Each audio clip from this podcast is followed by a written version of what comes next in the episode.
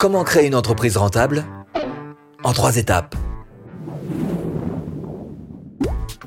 Bonjour, je m'appelle Stéphane et si vous cherchez à créer votre business en ligne de 0 et 100 euros, bienvenue sur cette chaîne qui travaille à domicile. Abonnez-vous et cliquez sur cette petite clochette de notification qui vous permettra de ne rien louper.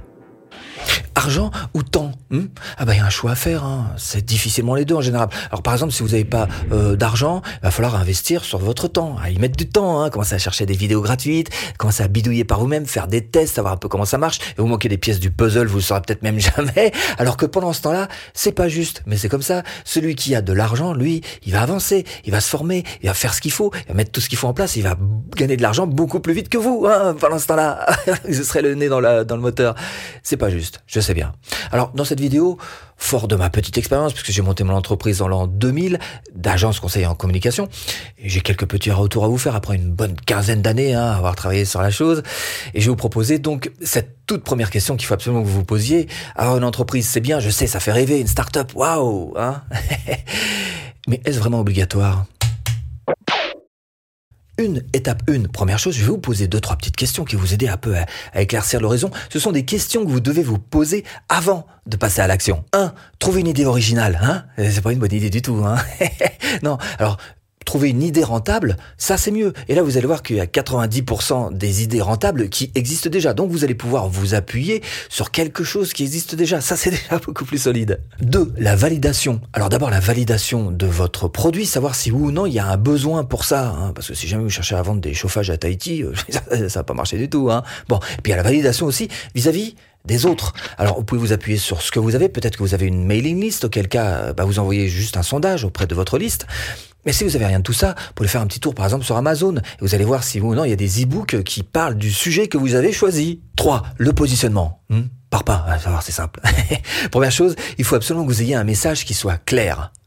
Deuxième chose, il faut que vous soyez cohérent sur votre manière de communiquer, par exemple sur votre bannière, même graphic design sur tous les, les réseaux sociaux, même titre promesse sur tous les réseaux sociaux cohérent. Et puis troisième chose qui est importante, c'est de véhiculer l'idée à votre manière. Pas faire un truc qui ressemble un peu à ce que fait Bidule ou un peu à ce que fait machin. non, votre manière. Deuxième étape, pour créer votre entreprise rentable, je vous invite à suivre le chemin du freelancer. Hein oui, sais, c'est pas très glamour. Vous préfériez certainement que je vous dise, hey, montez votre entreprise, allez-y, hey, mais en fait, non. Hein. Le mieux, c'est quand même de passer par, encore une fois, le chemin du freelancer, parce que là, vous allez vous faire une véritable expérience. Alors, pas de mépris, vous allez apprendre plein plein de choses en devenant d'abord freelancer. Un, vous allez apprendre la liberté. Fini. Un peu de patron derrière pour vous fliquer. Hein. Alors, c'est vous qui allez vous débrouiller tout seul pour absolument tout, votre organisation générale, les horaires, etc. Deux, la flexibilité. Ah, va falloir apprendre la flexibilité, la souplesse même carrément, le grand écart facial hein, entre d'un côté, sur le pied droit, vous allez avoir les clients, hein, puis de l'autre, euh, sur le pied gauche, ça les fournisseurs. Trois, apprendre à s'ouvrir. À s'ouvrir pour découvrir, à s'ouvrir pour emmagasiner de l'expérience. Et puis à s'ouvrir aussi pour essayer d'être un petit peu plus humble vis-à-vis de notre propre savoir.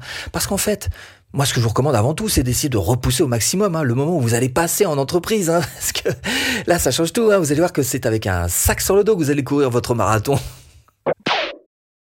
Bon, et puis arrive un moment où euh, bah, on peut plus reculer, hein, faut y aller, hein, faut passer en entreprise, et j'espère qu'elle sera rentable. Normalement, vous avez fait ce qu'il fallait avant pour qu'elle le soit, parce que vous avez trois atouts dans votre jeu. Le premier, c'est que vous connaissez un petit peu votre marché, vous avez bossé déjà en tant que freelancer. Deux, vous connaissez bien vos clients, pour avoir beaucoup discuté avec eux.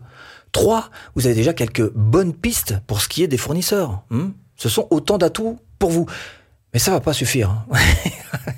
oh, il y a encore des petites choses à faire, euh, des petites choses auxquelles vous allez devoir faire face un nouveau statut, un nouveau comptable, le juridique, des frais plus conséquents, des responsabilités, embaucher. Bref, ça fait partie des joyeusetés que tu vas devoir mettre en place pour avoir ton entreprise rentable. Bon, cela dit, il y a d'autres avantages évidemment euh, dont je ne vous parlerai pas, histoire de bien vous décourager quand même. Alors, parmi les choses sur lesquelles vous allez devoir travailler, attention, la première. 1. Créer une gamme de produits. Parce que c'est pas le tout de connaître son marché, il faut aussi avoir évidemment les produits qui collent à son marché et avoir une gamme. Hein. Alors, stratégie la plus classique, c'est de commencer par un, petit produit. Voilà, vous faites un petit, produit d'entrée de gamme qui va permettre donc à vos clients petit à petit, et eh ben d'avancer en gamme, de monter en gamme. Par exemple, sur mes formations, j'ai des formations starter, j'ai des formations turbo, et puis j'ai des packs de formations. Hein.